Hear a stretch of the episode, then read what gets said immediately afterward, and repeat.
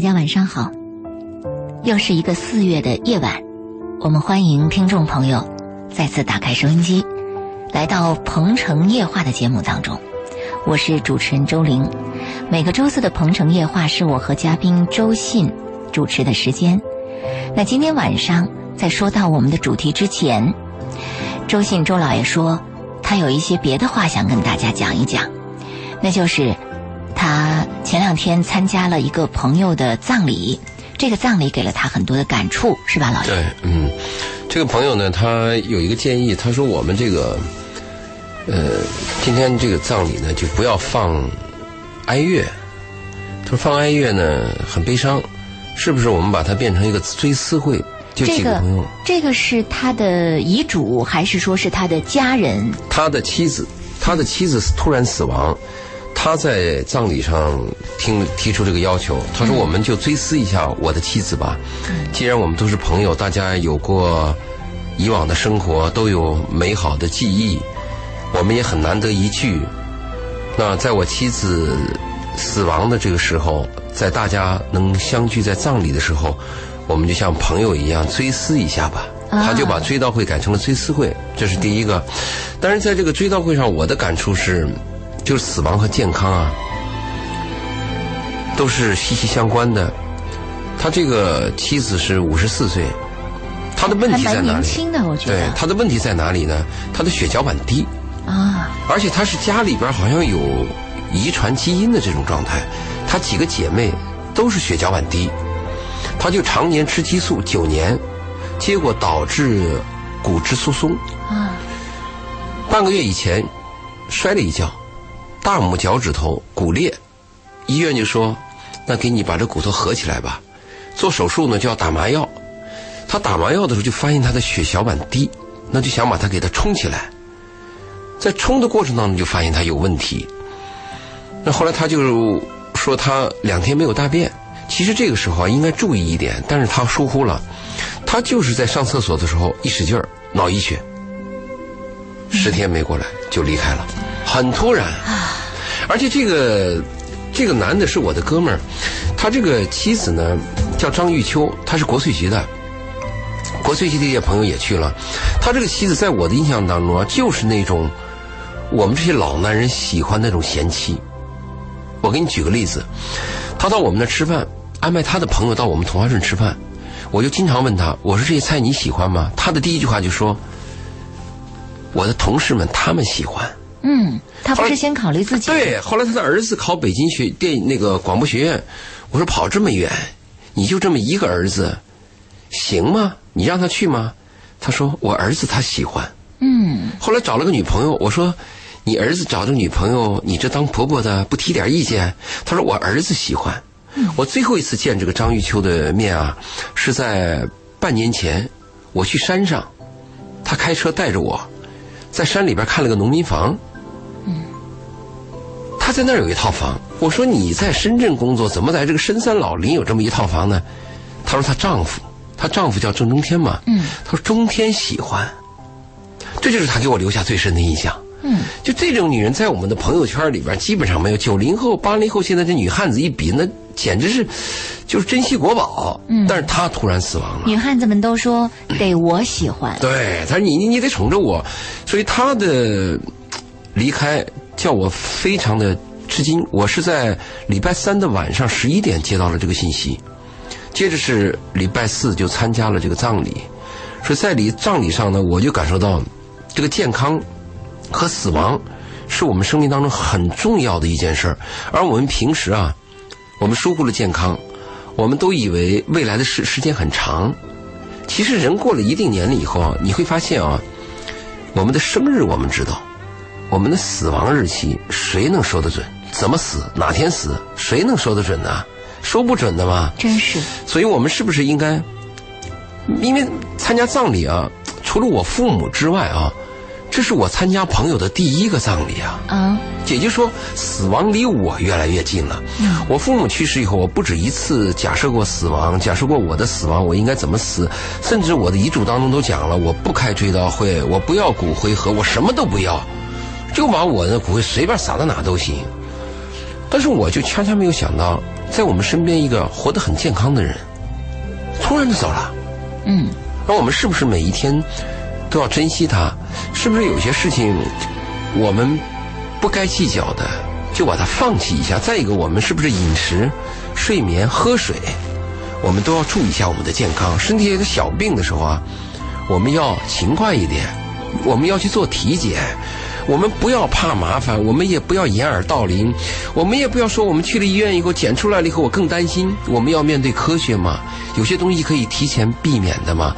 最关键的是，你说这个突然死的人、突然走的人啊，其实自己是一种解脱，但是他给他的亲人和爱人留下的这种猝死啊，太伤痛了。嗯，我们每个人的生命是不是要对别人负点责任啊？所以我为什么刚才跟你讲，我说周林，咱们在今天晚上讲这个话题之前呢，我们跟听众讲几句死亡和健康。嗯，是非常值得跟大家做这样的一个提醒。不嗯过，老爷，我有一个不同的意见是，这个女人她可能一辈子都习惯了为别人着想，但是从心理学的角度来说，自我疼惜也是对啊健康明白非常重要的一明白点。就当她把全部的注意力都放在朋友、家人、孩嗯子身上的时候，是什么注意力？放在她自己身上呢？对这也许她的健康是她自己不疼惜自己的有一个具体的表现。其实他那个健康那个血血小板低啊，全家人都很重视，他自己也重视，因为他常年他服了九年的激素，嗯，服激素的结果就导致是骨质疏松嘛。是，我在他，其实，在他这个追思会上啊，我当时有这么一个感受：如果我是这个女人的话啊，我走的是安详的，嗯因为她那个丈夫特别爱她。她对我注意了，她丈夫在花圈上写了一句话，嗯，追思啊，我的妻子张玉秋。后面有一句话就是，我这辈子没有把你照顾好，是我一生的痛。她只有这一句话，嗯我很感动嘛。呃，我们看过一个嗯就是短文嘛，说人去地狱，发现人都饿死了，很痛苦。嗯，是因为下了地狱以后，那个勺子很长嘛，那个人拿勺子喂饭喂不到自己嘴里嘛。人上了天堂，发现人都活着呢，那个勺子也是那么长。，但是喂对方嘴里，对，为对方问题。所以我说这个问题呢，就是当张玉秋她爱妻、爱丈夫、爱孩子的同时呢，她的丈夫、孩子爱着她，嗯，那这个也是一种满足啊。是的，嗯，特别是在夫妻之间，在男女之间这个互爱啊，我们有时候把它看俗了。年轻的时候呢，把它视为一个荷尔蒙，我需要对方的肉体，我需要对方的性。其实你把生命整个走完以后啊，你会发现人生最高的境界就是心理上那个爱与被啊和那个怜惜啊，和为对方付出啊，和你心里边始终惦记着一个人呐、这个人生多有意义啊！真的是这样的。嗯，呃，其实这应该也是老爷您反复在节目里强调的婚是姻的价值和意义。嗯，当我们所说的这个男女的激情不在婚姻当中消退消退的时候，平淡啊、平淡的时候，你会发现婚姻当中最有意义的部分应该就在这儿了。对，嗯，惦着一个人，联系着一个人，你说这个人在身边吧，也无所谓，习惯了。嗯，但少了他呢，你就觉得天塌下来了。真的是这样，就像你说的左手和右手一样。是啊左手和右手，这是，这是苏童在二十年前写的一本小说叫《离婚指南》里边讲的。他说，摸着他说夫妻关系时间长就淡了，摸着妻子的手呢，好想好像左手摸右手没感觉，是但是如果砍断妻子的手呢，又像砍断自己的手一样痛。很多人呢，只用了前半句话，就说摸着妻子的手，就像左手摸右手没感觉，但是后面一句话被人遗忘了，砍断妻子的手呢，就像砍断自己的手一样痛。这句话被人遗忘了。真的是这样的。好，这是我们跟大家做的一个，由于老爷参加的一个葬感礼触嗯啊。所引发的感触，说的一小段儿的提醒，我们把这份提醒带给呃收音机前的所有的听众朋友。那么在今天的节目当中啊，我们要聊到的一个呃这个主题呢是，你可不可以再追我久一点？这是一篇文章引发的我们今天晚上的一个主题。对，但这个标题呢也确实有意思，因为你看现在我们都是快餐文化嘛。嗯，你像那个香港谈恋爱有这么六个字儿，呃三段话，呃，什么杭该，嗯，C 反，开房，就是已经很通俗，很很很浅薄，或者是很很目的性了。嗯，就过去我们说那种默默等待、默默期待，我默默盼着你啊，呃没有了。而且你现在问有些男人，他们都会这样讲，他说这么忙，我我在一个人身上花点时间干嘛？对呀、啊，其实但是我们谈这个文章还发现一个问题啊，这个文章一会儿周林会给大家读。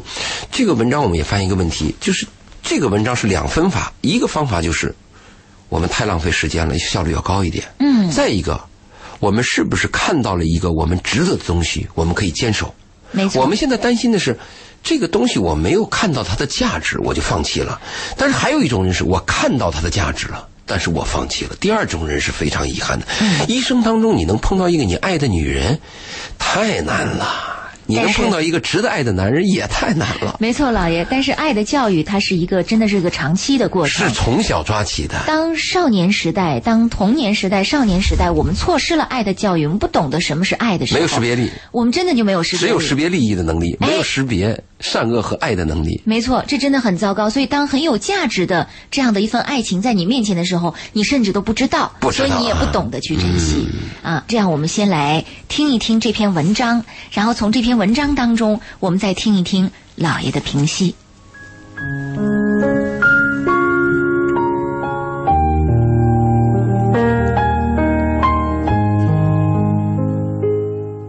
你可不可以再追我久一点？昨晚和朋友聊天，他说最近一个男孩子表示自己很喜欢他，看能不能考虑一下在一起。他回答说：“可是我们刚刚认识，还是从朋友做起比较好，先多了解一下。”结果第二天，那个男孩子说：“我最后问你一遍，你要不要跟我在一起呢？如果不要，那就真的算了。”朋友有点伤心，因为他觉得那个男孩还是挺不错的，想要从朋友开始相处看看，如果相处得来，那就在一起呀。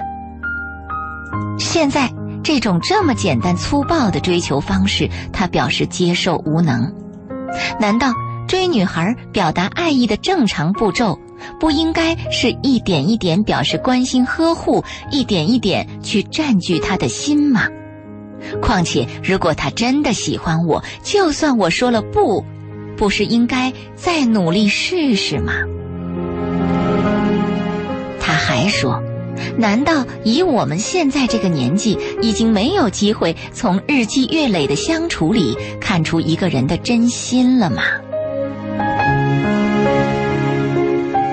十七八岁的时候，我们可以默默地注视着一个人，努力一步一步走到他身边，默默地喜欢，静静地陪伴，就算他还没有看到自己，也没有什么关系。就是心甘情愿的待在他身边，把自己所有的好都从心肺里掏出来，用自己的耐心和温柔编织一夜一夜的失眠，就是那种。今天他冲我笑了笑，我就能开心到凌晨十二点。他望了我一眼，整个晚上盯着老师的嘴巴，却处于失聪的状态。那个时候追女孩，就是风雨无阻送她回家，帮她背二十斤重的书包，人群里也要把她护起来，探听她喜欢吃什么，不吃早饭攒钱为她买礼物，甚至知道她喜欢小狗，就想尽办法送她一只。那个时候，追男孩就是天再黑都守在篮球场看他打球，无数个巧合正好与他遇到。自己把一封情书写了一遍又一遍，悄悄塞进他的抽屉，愿意帮他写作业。听说他喜欢长发就留长发，喜欢短发就剪短。那个时候，别说追去一个人了，连独自失恋都是认真的，连伤心都像是从骨头缝里腾出来的。可是现在呢，只能笑他天真。可能我们都没有发现，不知道从什么时候起，大家都希望把追求一个人的成本降到最低。青涩时光里，那些看得见、看不见的努力，已经没有人再去努力了。你对我有感觉了，怎么还没有感觉呢？那好吧，那就算了吧，我去喜欢别人了。现在这个年纪，再也没有一个人会对着我们喊出：“我就是笨蛋呐、因为是笨蛋，才追你这么久啊。”最明显的转变就是大学开始吧，诱惑那么多，选择那么多，真的很少能听到什么“我喜欢他三年了”和“我追他两年了”这样的爱情故事。因为寂寞大多速成，甚至真的喜欢谁都不肯给这个人慢慢感受自己真心的机会。毕业了更是这样，是因为没有心动的感觉了吗？并不是，我们应该又要把过错推到现实和浮躁这个问题上来了。我朋友都有另一半了，我也想快点有，追你一个月已经是我的时间上限了。我想要明年结婚，追你太久的话，万一还没有追到，那我怎么办？我很早以前就把对一个人的耐心用尽了，付出越多越容易伤心，我不想伤心了。还有的原因，就像是《失恋三十三天》里黄小仙的老板说的那样：“情义千金，不敌胸脯四两。”或者是钻石王老五魏依然的恋爱观。现在的人越来越难取悦了，费尽功夫去取悦一个难以取悦的人，不如找一个容易满足的人去谈一场轻松的恋爱。要我给你写情书送花，你加班送你回家，开两个小时，去你想去的饭馆儿。时间关系，我们先说到这儿，等会儿见。我有房。二十二点三十二分，鹏城夜话正在直播进行当中，我是周玲，欢迎听众朋友的继续收听。今晚鹏城夜话嘉宾周信周老爷做客直播间，我们正在跟大家聊到的一个主题是：你可不可以追我久一点？这是老爷推荐的一篇文章当中我们要提炼出来的一个主题啊。是我的一个是上次不是呃前两次节目公布了两次我的微信号，嗯，那很多朋友就加了我的微信，就有些朋友他会发表一些自己的看法，嗯有些会提出一个呃问题，嗯，提问题的呢，我的建议就是那个私人的。个人的那种咨询，在我的微信里是很难做到的，基本上是没法做到的。你看，你你回答很多，你比如说，有个女孩发来这样一条信息，她说：“周老爷，呃，我现在有个男朋友四十多岁，对于一个四十多岁的人，男人，我给他送什么礼物好？”啊，你你你要这个没办法回答的 呀，就是呃，可能因为这个节目的关系哈，老爷就变成了一个无所不知、无所不晓，随时就像幺二五八零似的，我我就要打个电不，话去他问他一是下。这样，嗯这个问题他要让我回答，他要给我数据的。嗯比如说，他说这个四十多岁的男人，他曾经有过什么经历，他做什么职业，他父亲做什么的，他从美国刚回来，他偏好于骑马，他曾经有过什么失败，他有过两次婚姻，或者他着装有多么朴素，他喜欢看哪些书，他平时吃什么饭，这些大数据东西要有。对，没有这些背景资料，怎么给他你做怎么参办考呢？？啊对，嗯那还有的听众他发了一条信息，他说：“周老爷，你能不能告诉我怎么样克服童年的抑郁？”嗯，这怎么回答？你你是哪一类的抑郁？什么是引起你的？是是你父母的问题，还是你受过什么刺激，还是你你你有过什么失望，还是失恋？你爱上一个女孩儿，她一定是有些问题的。这些问题她不提，你所以我说私人的这东西我很难回答。但这篇文章呢，是一个就是加了我微信的一个朋友呢，他给我推荐一篇文章。嗯，我看了他这篇文章呢，我就在想这个文章有代表性。哎，确实，因为我们现在快餐文化，把人搞到你你不要说是谈恋爱了，你就约朋友吃顿饭，你看看每个人都是低头族，慌慌慌的，一会儿接个电话，嗯，你去看个电影吧，一会儿这个电话进来了，一会儿那个会议又来了，就是什么这个约会又来了，这这个事儿没完，就把人搞那个心呢非常浮躁，嗯，就很难静下来。今天呃晚上到我们红酒屋呃那个徐家来吃饭。他在吃饭呢，他就讲了他的感受。他昨天刚好第一天离开国企，嗯，第一天离开，昨天下午他就从一点钟到五点钟关机，他第一次享受了那种安静，自己去喝茶，嗯，去看看文件，他第一次有了一个安静的时间，否则你那个手机啊，你你有些公司要求你二十四小时待机的，没错，你睡眠当中都提心吊胆，所以你说这，所以这个听众给我发了这个文章以后啊，虽然他谈的是一个谈恋爱，嗯，我们是不是应该这样？但是实际上对我们每个人都是有有触类旁通的感觉嘛。原来有个陆幼卿，陆幼卿这个人，可能我提有些人都已经把他忘记了，他原来写过一篇文章，叫《慢慢走，欣赏吧》。啊，他是一个淋巴癌的患者，他最后拒绝治疗，他只是打杜冷丁。嗯，他在死亡之前，他他患患病以后，他就写了死亡日记，写有多少天，今天什么感受，他一直在写。他其中有一次感受，他就讲到，他他每天上班的时候过去啊，他都要走一条路，那个路要过一个风景区，但是他从来没有留意过，就是他得了病，得了癌症以后，他突然发现这个景区怎么这么美。他每次开车路过那时候就停下来进去慢慢走，或者开车路过的时候他就慢慢开走过去。他突然感悟到，哎呦，我们人生疏忽了、漏掉了、轻视了很多东西，所以他写了一篇文章叫《慢慢走，欣赏吧》。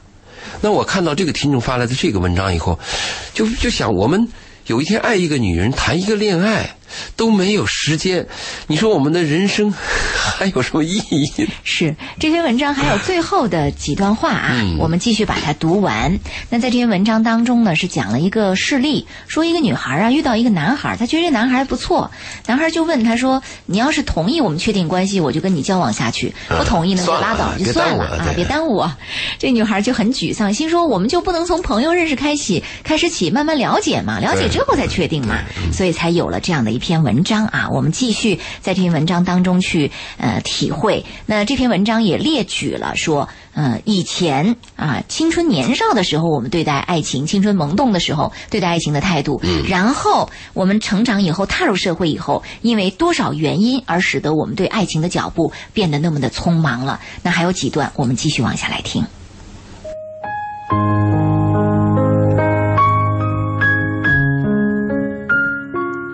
还有的原因，就像《失恋三十三天》里黄小仙的老板说的那样：“情义千金不敌胸脯四两”，或者是“钻石王老五魏依然”的恋爱观。现在的人越来越难取悦了，费尽功夫去取悦一个难以取悦的人，不如找一个容易满足的人去谈一场轻松的恋爱。要我给你写情书、送花儿，你加班送你回家，开两个小时的车带你去想去的饭馆儿，时时刻刻猜测你在想什么，去讨好让你开心。下雨送伞，出太阳为你遮阳，连续说早安、晚安半年。抱歉，我不想追你了，因为有个他不用我这样做。我是想搭伙过日子，不是重走一遍青春期。太麻烦了，就算了。《志明与春娇》里，张志明的“什么事儿都不用急”那一套是骗人的。现在谁不急呢？长大了的人，好像人人都着急。谈论到最后，我问朋友：“如果现在让你花半年甚至一年的时间，去追一个没有确定结果的人，你真的还肯吗？”朋友想了想说：“哎呀，怎么办？好像我也不肯呐、可是，我还是想要遇到一个能让我追很久，或者追我很久的人。我是不是很贪心？如果还能有幸遇到你，请一定让我带走你。”我记得老爷，你曾经在节目里对一些呃女孩说过这样的话，嗯，说在恋爱的过程当中还是要注意速度的，是吧？呃，包括有特别是大龄的女孩一，万年太久，只争朝夕。对，嗯你也提到过说，那在这篇文章当中所谈的又是那种希望在爱情的过程里慢慢有一个了解的过程，建立一种熟悉感，建立彼此的这种呃互相的知根知底之后，再去谈一场爱情，这似乎又违背了呃我们在爱情当中要注意的有一些部分的速战速决。所以你看，现实和理想，或者与我们的想象，或者与我们的希望，总是有一些距离。这部分的距离，我们应该怎么去看待它，嗯又怎么去认知它，或者怎么去判断它？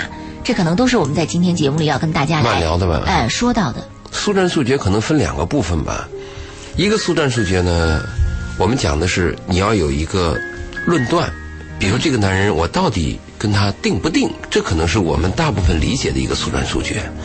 这个速战速决呢，是要有大数据支持的，需要有跟对方的交往和一些事件和彼此了解为基础的。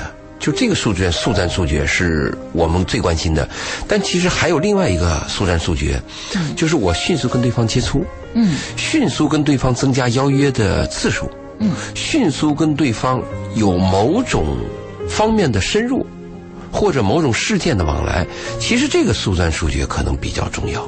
那在是这个呃文章当中的这个女孩，嗯，其实她也未必说我跟你确定的关系，我就要到达哪一步，是不是？她也可以说我在确定关系的过程当中对你有一个慢慢的了解，是她这个她这个不确定也确实是有一种拒绝的意思，呃，这个女孩呢，从她自己来谈来呢，应该不是拒绝的，因为她讲了嘛，嗯，她最近对一个男孩儿，呃，她还是有好感的嘛，对，只是这个男孩儿的这样的要求她无法接受嘛，嗯，因为这个女孩认为，我和一个男人的交往就是应该先慢慢了解，再花前月下，再说我爱你，就她是有节奏的，她希望按照自己的节奏来，对，他是按正常交往。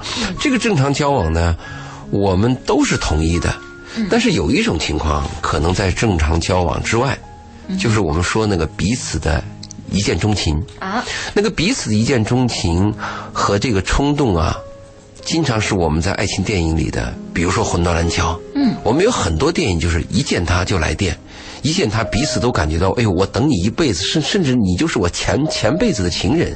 嗯，当然我们把这个啊放在之外，这个女孩谈的就是正常的交往，就和一见钟情是有区别的，她这个要求是对的。另外呢，这个女孩说了这么一个问题：我跟这个男孩呢，在是不是考虑一下才能在一起？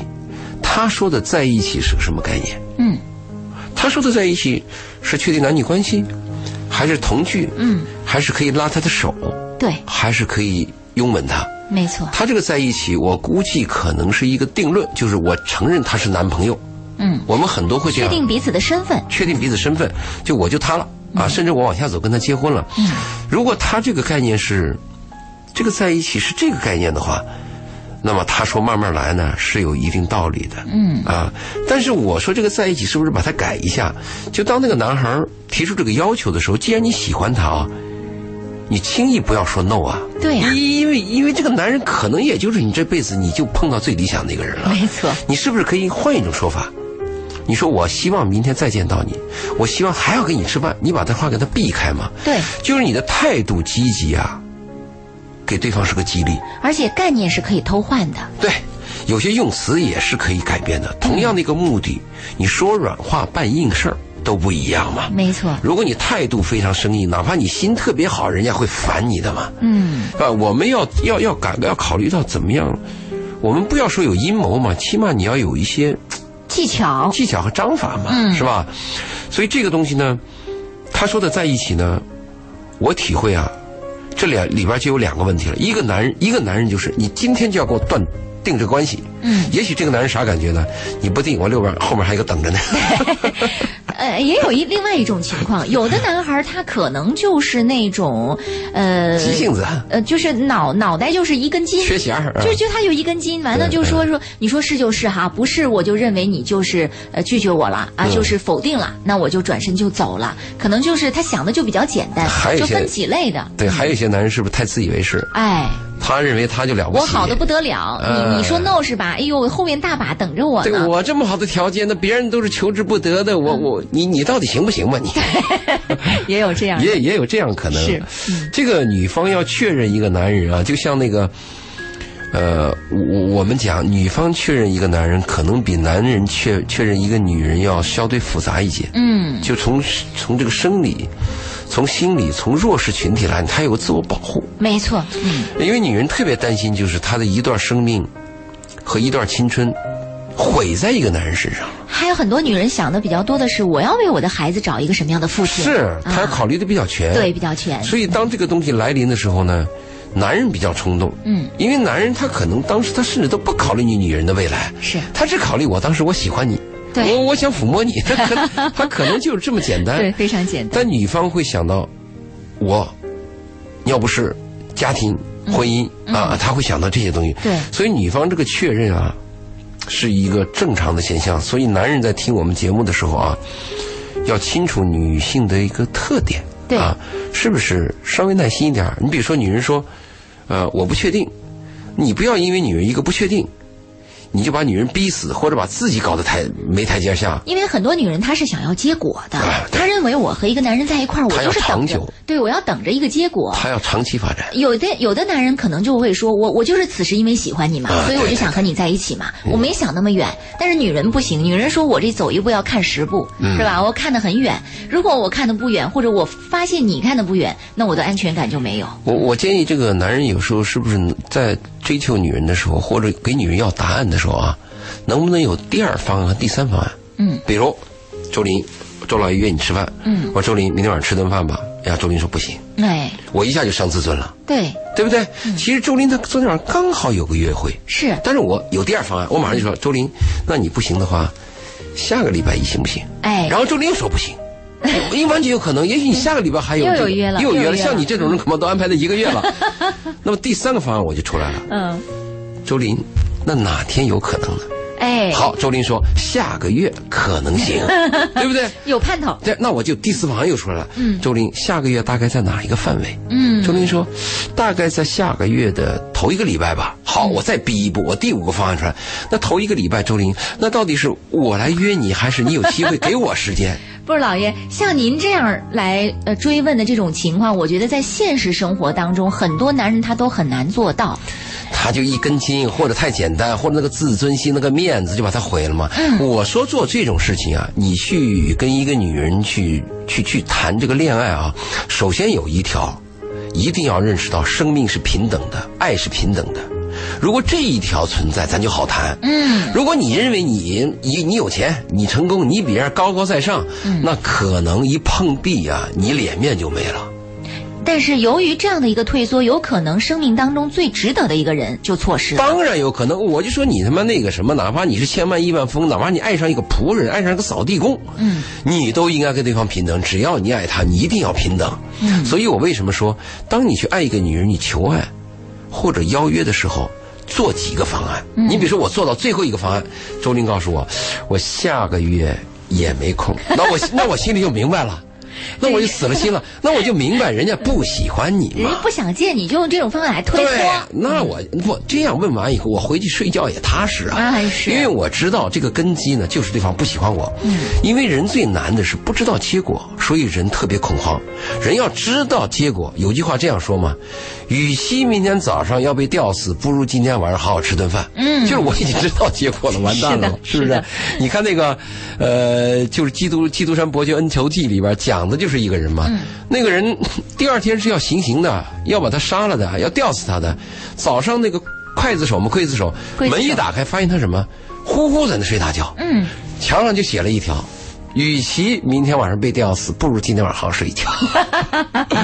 我就讲啊，我们任何一个男人，不论你再优越，我们任何一个女人，无论你再靓丽夺目，当你爱上一个人的时候，一定要注意，爱是平等的。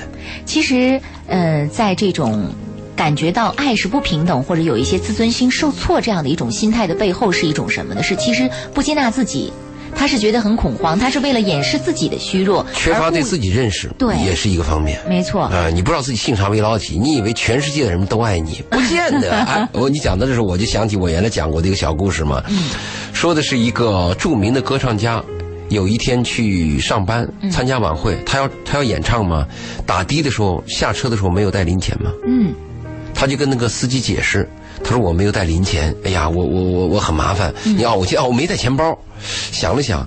那他跟你讲，他说：“那你知道我是谁吗？呃，那个我是著名的歌唱家。嗯司机说：“我知道。”嗯，后来他说：“那我有几张票送给你，就算抵这个车抵位，这个车费了。”啊，那个司机说：“我不要你的钱。”但这个票我也不要了。嗯，哎，这歌唱家就很诧异，为啥呢？嗯为什么司机说：“我我不喜欢听你的歌。 就他认为他的呃这个演出的这个票是很值”钱的。我明白。嗯，其实我每次参加跟那个所谓周老爷那个讲课呀，还跟那个一些一些什么公司讲课，还有一些什么公开讲课的时候，我站在讲台那一刹那，我就知道这一群人里边肯定有人讨厌我。嗯，当我的然。嗯第一感觉就是这样的，我从来没有那种洋洋自得啊，你都喜欢我，对不 对？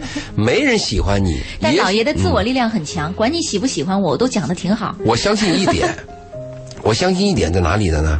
我上来，在你一些年轻人面前，甚至老人面前，我跟你们交流的时候啊，我不是以你喜欢我为前提的，嗯，我是以奉献为前提的。哎，我又不是吃饱了撑的，我来跟你说这干 嘛？我是希望你过得比我好。我相信你听完这段我说的这段话以后，如果有一两句话，也许真对你有用，所以我特自信。嗯，哎我是以这个为前提的嘛。是。翻过来，我们再讲这个。是我们今天晚上热线电话八八三幺零八九八，公众微信搜索八九八周玲这两个渠道啊、还是跟大家是畅通的啊。欢迎听众朋友通过这两种方式来跟我们互动。当然，今天晚上的内容可能是稍微会丰满一点，在跟大家互动的这个时间呢，不一定非常充裕。如果有问题的话，可以在公众微信上，呃，跟我们说说明。大家也可以关注这个周老爷的新浪微博“周老爷二零幺幺”，或者是关注周老爷的个人微信。呃，全拼周老爷二零幺幺，就是全拼周老爷二零幺幺，来搜索他的个人微信与他个人互动哈。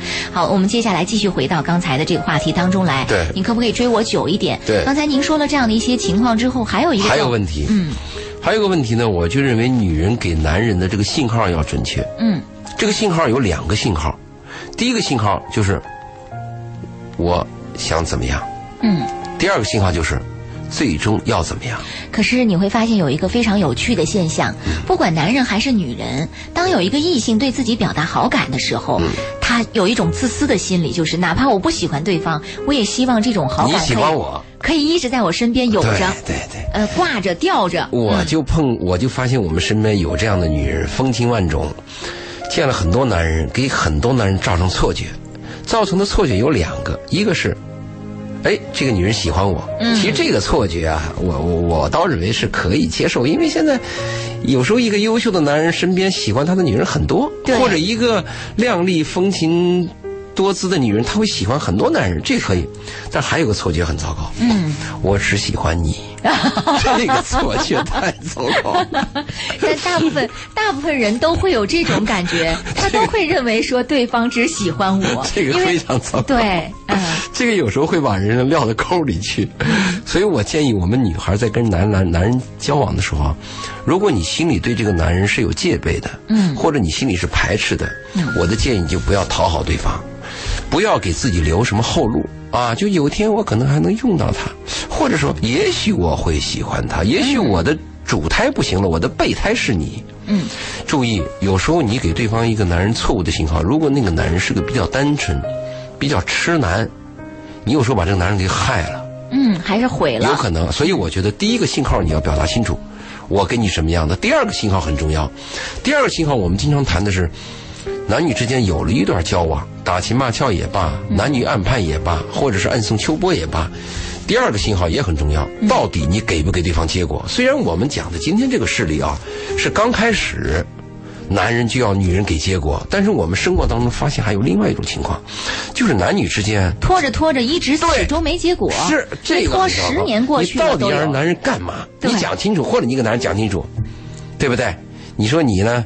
这个问寒问暖，不如打一笔巨款，你打来，我就我就嫁给你 了。可是老爷，你知道有时候有一些度很难把握，比如说像我们刚才文章当中的这个案例哈，呃，你说我不拖你吧，我要跟你这个先了解认识以后再确定这个东西，哪怕我在语言上用偷换概念的方法先把你稳住，我们先交往，但是这个男人可能从他的那个角度会确定说，哦，你确定了啊，你确定我是这个我们俩是男女朋友了，但这个女人可能跟他在交往过程当中还存在一种说我还要继续选择这样的一种对对可能。可能性。所以这个度，你看老爷他是很难把控的。这个，我我我们为什么说呢？我们要学一些，呃，学完理科以后，我们要学一些软性的东西，嗯，比如说美学呀、或者带艺术气息、带智慧的东西。如果很生硬的东西，一加一等于二这个问题啊，用在生活当中就太枯燥了。所以提太无高聊了情商很重要。对，情商很重要。而且我们在前一段在辅导的时候，我提过一个理论嘛，虽然遭到一些妈妈的批评，但是我们也做过这个解释嘛。嗯、我说一个女孩在谈恋爱的初期的时候，我建议女孩最好同时谈三四个。假如你有条件，嗯哼，假如身边有 N 多个男的对你有兴趣，假如你的条件非常好，你有选择权，假如你高高在上，你有制高点的话，嗯我建议同时选两三个，甚至三四个。目的是什么呢？节约你的时间，因为有一个理论这样，没有比较不知好坏。嗯，你比如说，假设天下你只有一个男人，好坏就是他了，你以为天下就是男人就这德行，其实不同。你跟张三去爱是一种爱，你跟李四去爱又是另外一一个味道的嘛。嗯，那么你在三四个当中，你做比较，你相对比较平衡。嗯，同样的一件事儿，你可以看出差异。再一个就节约时间，因为女人的生命很短嘛，你就是二十岁到三十岁嘛，青春的这个时对，段，嗯就是吸引男人，就这个时段嘛。你比如说，你只跟一个男人谈，你谈两三年，啪没了，两三年过去嗯了，是不是？那么，同时跟两三个人或者三四个男人谈恋爱，这个东西不是永久的呀。这是一个交往的过程，并非很是短说我跟这几个男人都是有一些什么样的对，一个时身间份。嗯很短，时间很短的时候，我当时辅导的时候说过一句话，叫相对诚实。嗯，比如你跟这个男人谈，你就不能说我只爱你一个人，你就要告诉他我现在选择期，你也可以选择其他的女孩儿，我呢愿意和你交往。嗯，如果你只愿意跟我交往，我不反对，但是我呢现在把你作为我考虑的一份子。这个话说到这儿，你该跟吃饭该吃饭，该看电影该看电影，该拉手拉手。但是再往下面走，你就要当心点儿了。好，这里有一位朋友发来一条信息，他说的很有意思。老爷，您说的这种，呃，一个女孩可以碰到三四个男孩，这是什么女孩啊？我可至今一个还没碰到呢啊！ 他说，什么人才能有这么好的好运呢？你你嗯你你知道吧？有时候这个人呢，谈恋爱的时候啊，有时候也有青黄不接的时候，说不来吧，一个都不来。嗯说来呼啦啦来一片是吧？对，特别是长得漂亮的女孩儿或者有点优秀男人，有时候一来三四个啊，有时候一一段青黄不接。那我们讲的就是相对诚实，这个相对诚实的时间很短，你不可能一年两年你跟几个男人在那扯，你不可能嘛，嗯你只能是比如说四个，你接触到四三四个月以后，你突然发现嗯有一个有问题，有两个有问题，pass 掉。缩短了两个，两个当中你一定是吸引你的。如果这两个不吸引你的，有第三个进来补进来啊。如果这两个当中有一个吸引你特别好的，把另外就 pass 掉。这应该是属于您说的是属于那种阶呃初始，就是相初始，对初始的阶段初，始而不是说呃恋爱谈到一定的程度当的然时候了再，我这说样。的是相对城市阶段嘛嗯。对你后面到了一个忠诚阶段了，对，你爱他，你甚至都愿意为对方牺牲，嗯，你甚至都愿意对方伤你，你不伤他。到了这个阶段的时候，你一定是唯一的了，你就到了那个爱情的刀枪不入阶段了嘛。刀枪不入阶段的时候，那个奉献精神、那个忠诚度、那个炙热和荷尔蒙那个高峰，一生当中能有几次？啊老爷，我注意到您刚才说到了一个词儿叫节约时间。节约时间。呃，那从这篇文章当中说也是，嗯你可不可以追我久一点？那从您的角度，您是反对一种有节奏的、循序渐进的、呃，慢慢的、缓慢的这样的一种恋爱进程？您还是比较呃，这个赞成那种节约时间的爱情过程？这个节约时间，我们讲也是相对的吧，它不是绝对的。我说的节约，大部分是在什么情况下节约呢？我说的阶段节约，就是在判断上要节约要快。你比如说，你对一个人，你跟他一接触，你发现这个人在在那品德上有问题，就不要再耽误时间了。嗯，要立刻停止的。你跟另外一个人接触，你发现那个人有恶习，他不是缺点，他不是缺陷，他是恶习，你发现你要立刻制止了。嗯，在这个选择上要快。当你爱上一个人以后，这个时间是值得花费的呀。那你说，生命在一起陪伴的不就是时间和生命吗？这个就值了。关键我说，在判断这个过程当中啊，如果你是迟疑、犹豫、糊涂、脚不清，这个很倒霉。当我爱上一个女人，而且这个女人值得我，值得爱。我当然我说的值得爱是每个人相对的，每个人有每个人的不同的价值观啊对。当我认为这个女人值得我爱的时候，我愿意被她伤害，我甚至愿意被她骗，嗯，那我认了。是。这个时间给她买顿饭，跑个腿儿，打个伞，或者是陪她闲着没事儿把工作暂时扔一扔，都值嘛。是，好，呃，你可不可以追我久一点？关于爱情的长短这样的一个问题啊，我们在下一时段回来继续跟大家来聊。也欢迎听众朋友通过热线电话八八三幺零八九八，公众微信搜索八九八周玲这两个渠道来跟我们互动，把您在情感婚姻当中遇到的问题跟我们一起来探讨。稍后接着再见。这里是《鹏城夜话》，我是周玲，欢迎听众朋友的继续收听。呃，今天晚上的《鹏城夜话》是嘉宾周信周老爷做客直播间。我们的热线电话八八三幺零八九八，公众微信搜索八九八周玲这两个渠道，您可以呃继续通过它来跟我们来互动。那今天的节目里，我们在聊到这个，你可不可以追我久一点？其实就是说到这个爱情，在这个过程当中，是不是可以在追求对方的时候稍微能够久一点？呃，老爷在谈到刚才的这样的一些观点的时候，似乎听众朋友可能听到的时候说，还是要注意这个时间，把控这样的一个时间，把控这样的一个速度。但是您又提到说，一旦爱上，就是值得投入的。嗯，有些问题呢，如果我们在迟疑的时候呢，它是一个状态；决定以后又是个状态。但注意，我们有两种人，一种人呢，他是对一个问题呢缺乏思考，嗯脑子一热就先干，干了有问题呢，再修改，再撤回来，嗯经常是进一步退两步。还有一种人呢，他会迟疑，他会做可行性分析，他做调查，嗯，他前面的工作做的比较细，但一旦决定了以后，他的效率很高，会一步接一步的往下走，就看你是两种人哪种人。但是我们谈到爱爱情和感情的时候，它会有些变化。按我的体会是一万年太久，只争朝夕。嗯，这个社会的竞争力很强啊。嗯，一个好女人，好家伙，那多少男人虎视眈眈呢？一个优秀的男人，一群女人把他撕了。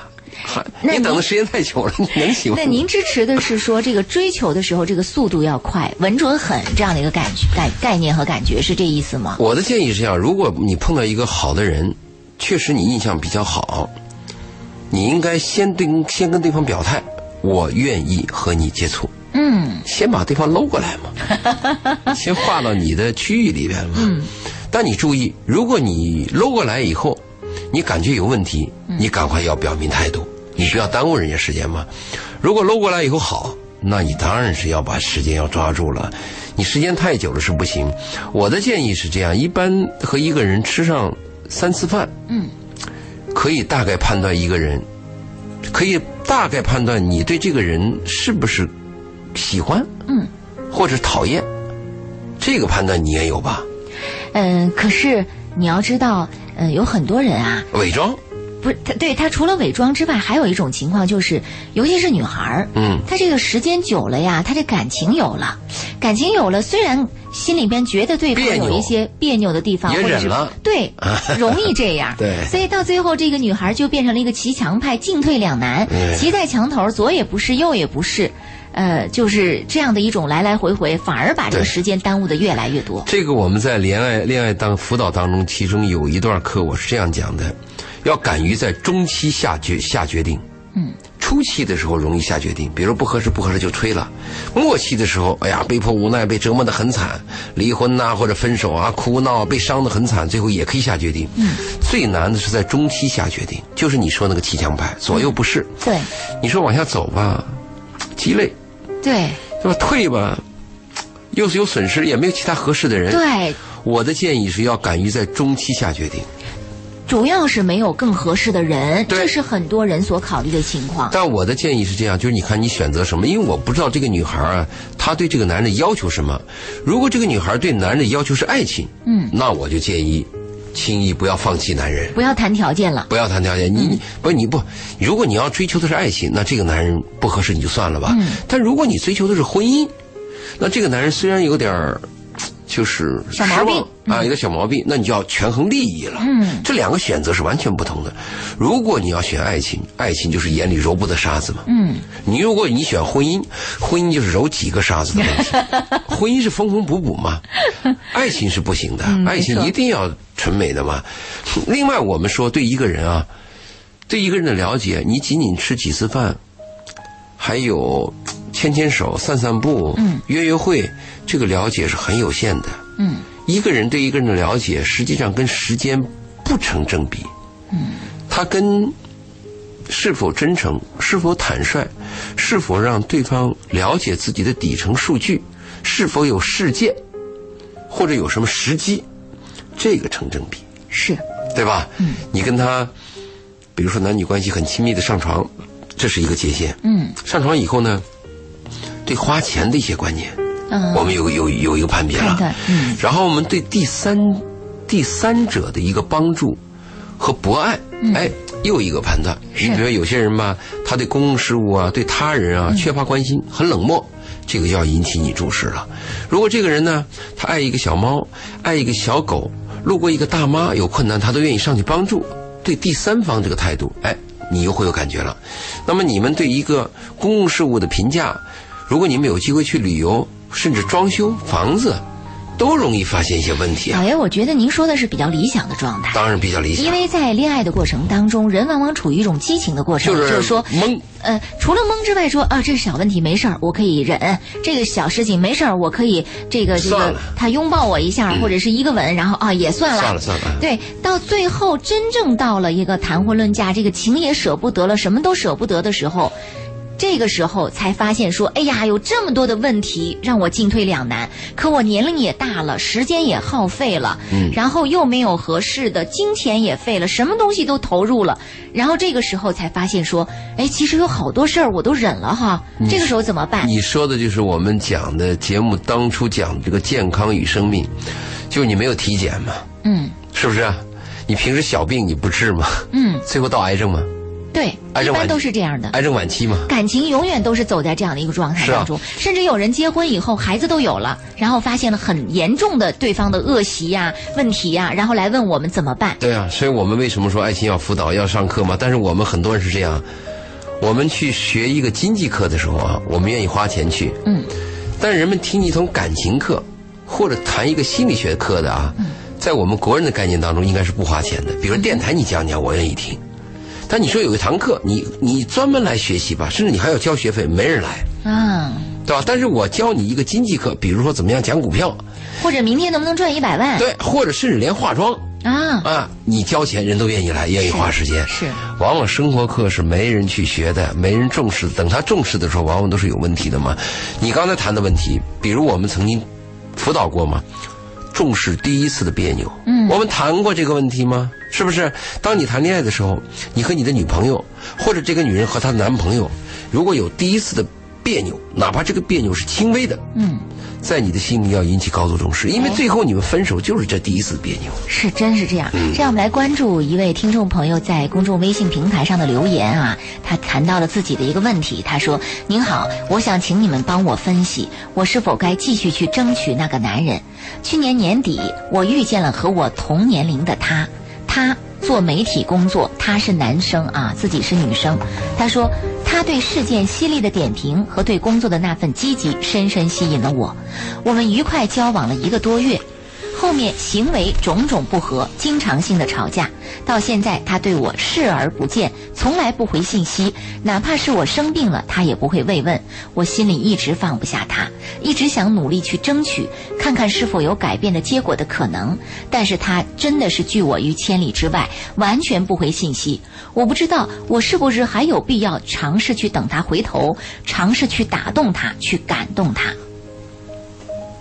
这是一个女孩对一个男孩。你觉得有必要吗？那个男人对你都不闻不问了吗？生病都不理了，很冷漠了，你觉得还有必要吗？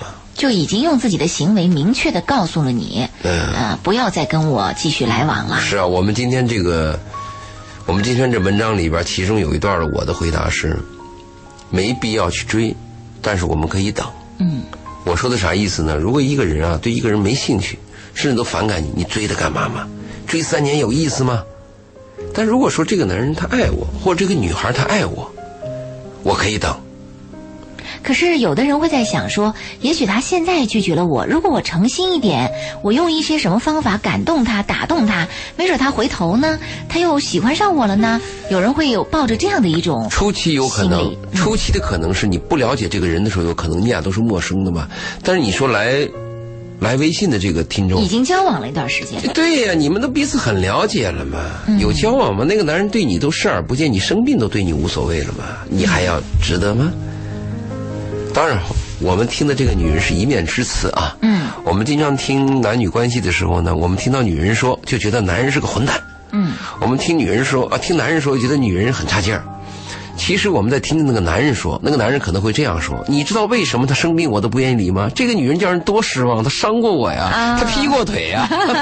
有可能。如果你伤过那个男人，就另当别论了。那我们的建议就是，你要去说对不起，你要道歉，你要翻过来去赔不是，你要暖他的心，去做挽回。因为他讲的是，他是无故的嘛，他就认为那个男人差，那个男人不理他。如果我们真这样听的话，那我们的结论就是，如果你讲的是真话，如果你讲的话都是客观的，那我们的回答就是，这个男人不值得。你生病了都不理你，很冷漠，他为什么不理你？如果有原因，那你就要把这个原因讲出来；如果没有原因，算了呗。爱情有的时候存在的是想不开，比如说，爱情并不是永远都是同步的。就像老爷您说的，说在千万人之中，你能遇到一个你感兴趣，人家也同时喜欢你的，上天并了，且与你同步的，这这是个很上难天得的一个机会。嗯往往是我们喜欢的，人家未必喜欢我们对，我们自个儿在那儿自作多情。所以这个时候，你想用各种各样的方法说打动他、感动他，让他挽回，真的是要看看值不值得。你一生当中有些人很虚荣嘛，比如说一个成功的男人身边有一群女人，有些男人就会很得意啊，你看多少多少女人对我感兴趣，一个漂亮的女人呢，她身边有一群男人，她也会很虚荣的说，你看多少多少男人追我。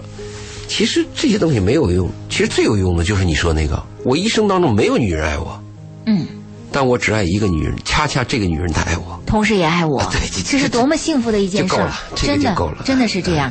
呃，有听众在问候您呢，说老爷今天您的声音怎么听着不太对劲儿？感冒俩是礼拜嘛，哦，还在感冒当中。他那，个感冒完了，今年的感冒有个特点啊，咳嗽时间比较长。嗯，上次我做节目的时候咳嗽，有些听众不是还问我吗？现在是不咳嗽了，嗓子哑。再一个，最近开会多。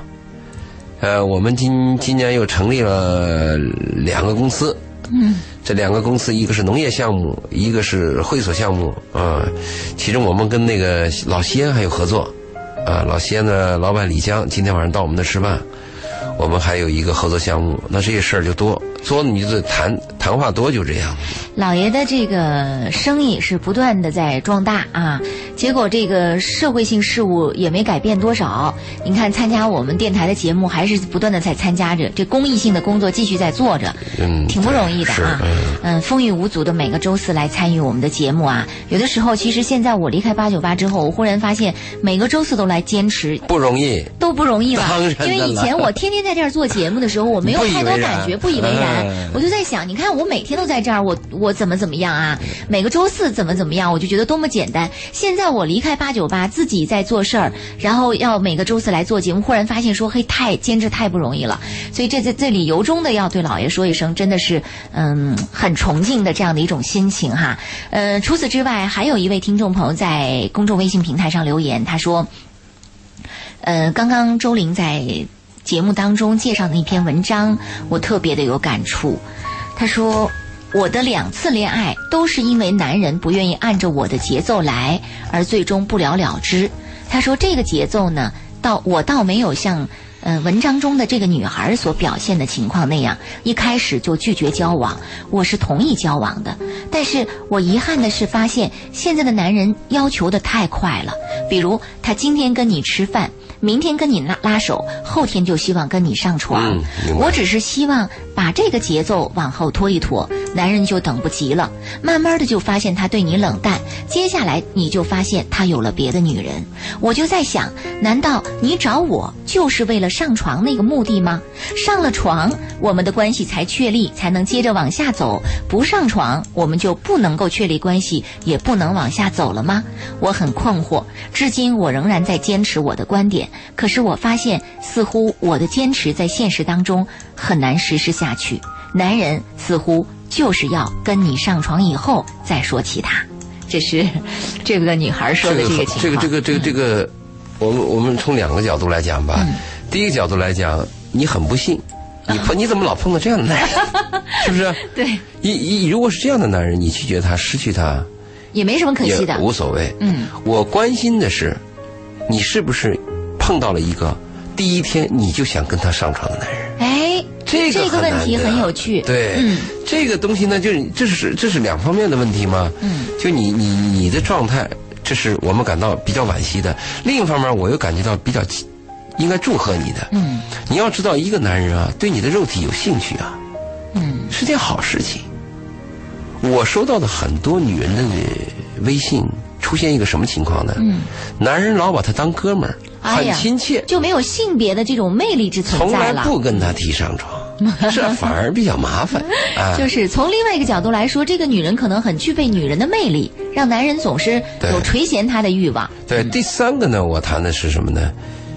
嗯，像这种男人啊，是一个普遍性的问题。嗯，那这种普遍性的问题呢，你不喜欢，你可以拒绝。嗯，而且如果是这么短暂当中，就老以上床为目的的跟你交往，嗯，显然比较低级嘛。嗯，跟那个约炮有什么区别吗？是嗯是不是？一个人呢，谈恋爱就是我上次说过那个嘛。什么叫恋爱啊？你要有点，有点本事本，有点点本钱谈恋爱，就要有点勤财仇，嗯，是 不是？你要你要有点这个，情财仇你，比如你要有点这个情趣吧，嗯，你要有点才华吧，你还有点忧愁 嘛。对，如果这个勤财仇你没有，你谈什么恋爱？啊也确当实然，你就直奔主题这种，你觉得太野蛮粗暴了，就这不种嗯不。他有有有一种爱啊，嗯，我体会有一种爱，它确实跟肉体还有它直接插，就是这个穿入，嗯或者是击穿，他有这种爱，这种爱，但这种爱也不是第一天就会想到上床的，嗯，他第一天的感觉是这样。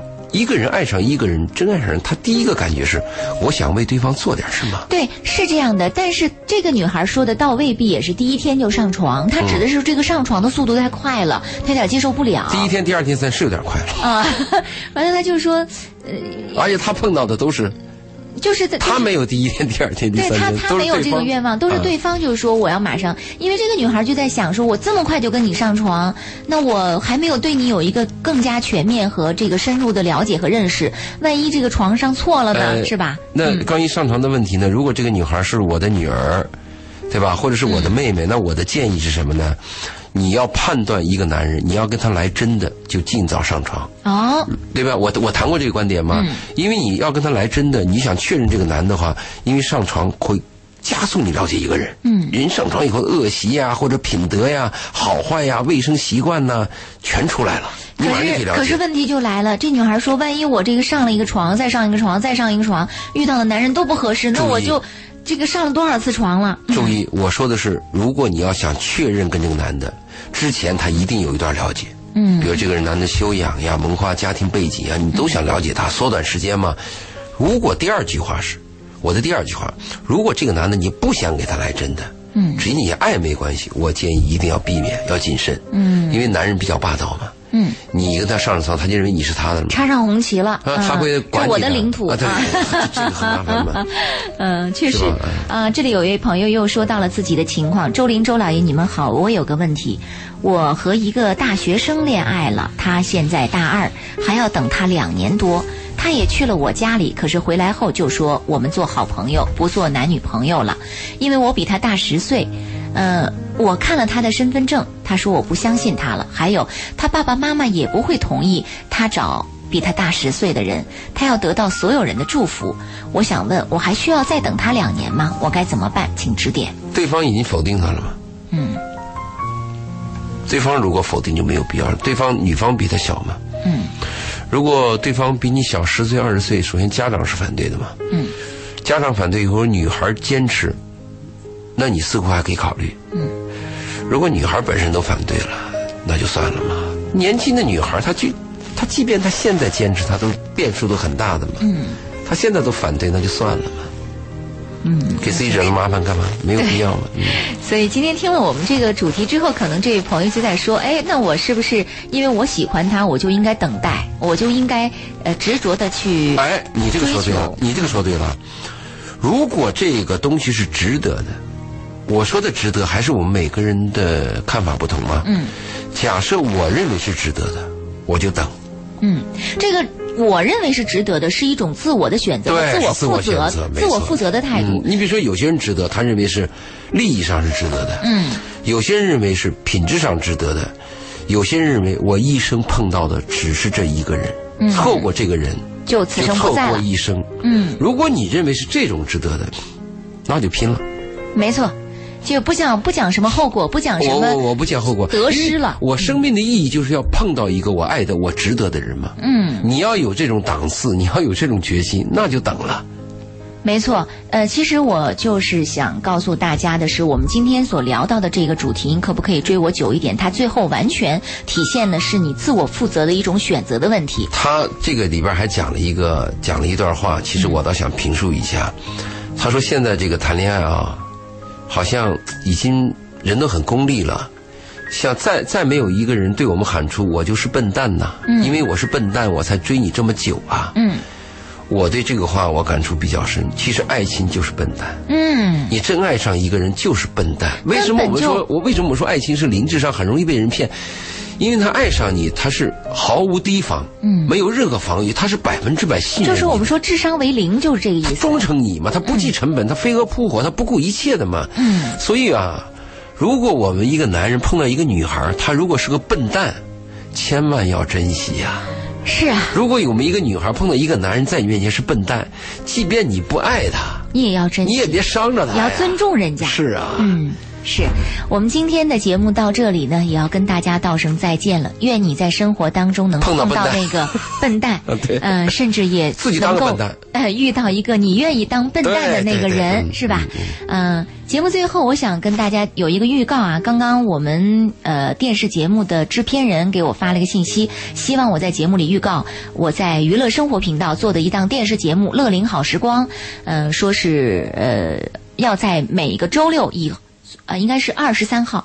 刚才告诉我时间是二十三号，这个周六开始。嗯，每周六傍晚的十八点十五分播出。六点一刻，啊，对，六点一刻，哪个然后频道娱乐生活频道，啊娱乐生活频频道道。嗯然后呃，周日的上午十点钟重播。那么我们也欢迎呃这个收音机前的我的听众朋友啊、鹏城夜话的老听众们能够关注这个电视节对目。这个节目可能我今后会参加。对对对，他们已经嗯呃专门就是说了，说想邀请这个老爷来参加这个节目啊。嗯特别刚才在微信上特别说到邀请老爷去参加，所以以后我和老爷会经常出现在这个节目当中，也请大家来注意收看。这是一档呃老年人的生活节目，请咱爸咱妈对嗯多多注意，多多收看哈。好，今晚的节目就是这样，谢谢老爷的做客。好，再见。嗯，老爷保重身体。好，再见。啊好，拜拜好，。再见。过你的眼帘，